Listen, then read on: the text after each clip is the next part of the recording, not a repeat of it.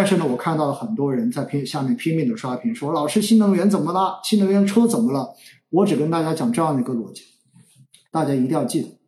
首先，没有任何一个行业，哪怕它是再景气的行业，都可以一直维持着持续上涨的状态的。再好的行业，当你的估值在某一段时间一直都偏离均衡值之后，它自然而然会有一段需要。修复估值的机会，也就在这个时候，它就一定会下跌。而另外一块，大家要知道的话，从今年以来，我们会看到新能源车市场上面的杀价可以说是接二连三，而且从相关的这些龙头企业的这一种市场行为来看，你也可以看到，对吧？对于接下来的市场，实际上大家都有一种比较谨慎的这样的预期。那么在这种情况之下，你包括整个锂矿的价格，然后整个锂电池的价格等等等等这一方面各方面的这一种预期，其实都在开始往下降。那么这种预期必然会影响到股价，所以这是第二个原因。而第三个原因，最近过去这段时间，传统能源的价格是在下降的，尤其以原油为代表。大家要知道哈，当原油传统能源的价格下降之后，对于新能源的这一个需求的预期，自然而然也会随之下降。所以，实际上传统能源的这种价格下跌，在某种程度上面也会进一步拉动着新能源的估值往下降。所以，这是近期新能源出现调整，甚至于估值持续在压缩的第三层的原因。但是新能源是不是就没戏了？新能源车是不是在我国已经到了一个饱和的阶段了呢？我想这个事情不言而喻，对不对？因此，其实现在看新能源，就好像在去年的时候，当时大家看半导体一样，或者说在前一阵子大家去看五 G 一样，甚至于也像现在有很多人在看医疗一样，行业投资永远都是存在着。超出均衡值的上涨，以及远超市场平均值下跌这样的波动属性的，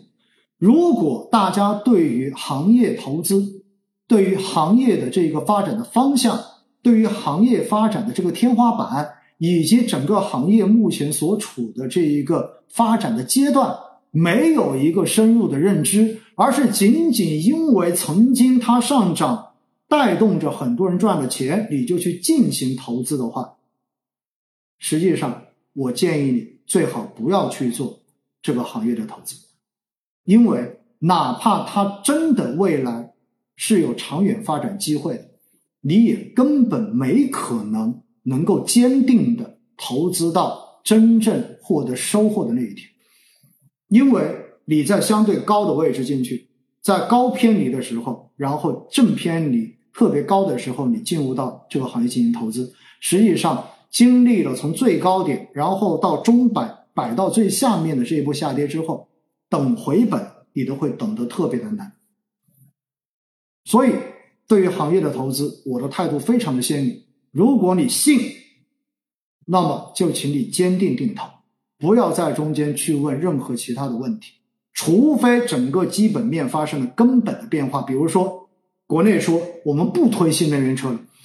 比如说未来电动车已经不是我们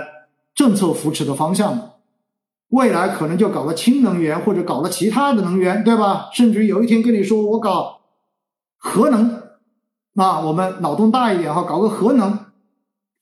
电动车以后再也不弄了。如果有这样的事情发生，那自然我们要重新去鉴定。但是很明显，你现在看到。对于电动车的这一个推动，对于新能源车未来的这个市场占比，对于新能源车的这一种布局跟发展，政策层面仍然是不遗余力进行支持的。既然是这样子，既然你看到你身边的很多人换车的时候都在考虑要换成电车的时候，那你看到相关行业短期的下跌，又何必对于它长远的投资产生怀疑呢？因此哈，我希望大家真的是心中要有这个数。哼，还有人说哈，医医疗医药跌得一塌糊涂，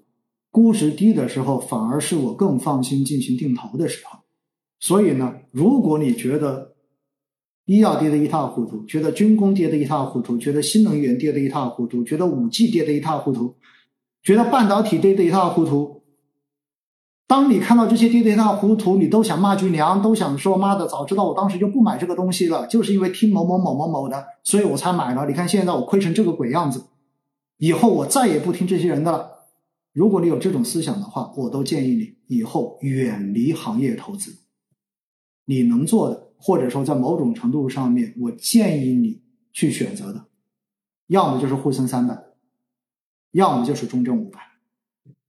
连创业板跟科创板，可能我都不建议你去碰。为什么？创业板受医疗和新能源的影响很大，所以从过去两年来看，创业板的跌幅一直很大。今年以来，创业板也是跌幅很大的。为什么？因为新能源不好，因为医疗一直都在估值的底部，也还没有开始出现很明显的这个上涨的状态，所以它的表现就是不好啊。但是它依然是我每周扣款定投的基金啊。那科创五零过去的这两年，无数人也在骂它呀。那但是今年似乎大家觉得科创五零好像还不错，为什么？因为半导体。对吧？因为通信，因为这些硬科技受数字中国的影响，然后受 Chat GPT 的影响，等等等等，哎，你会发现好像都涨得还不错，哎，很多人觉得好像又活过来了。我告诉大家哈，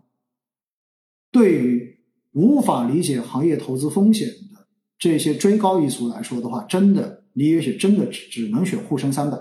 最多选个中证五百，实在不行，哎，现在的这一个中国特色估值体系的概念。你也可以尝试着去选下上证五零或者上证幺八零，我觉得可能这比较符合你的投资认知。为什么？那就是大盘涨它就涨，大盘跌它就跌，基本上不会有任何的意外。所以投资不是说你永远都能在市场中间买到在上涨的那一只，而是你能够根据自己的风险承受能力，根据自己对于投资的认知水平。挑选出最适合你投资的那一只，因为只有这样子，你才能够真正的拿得住，才能够不在错误的时间点做出错误的动作，才能够最后真正收获属于你自己的收益。否则，你就算拿到了一个特别好的东西，说不定你也会发现它会给你造成最大的亏损。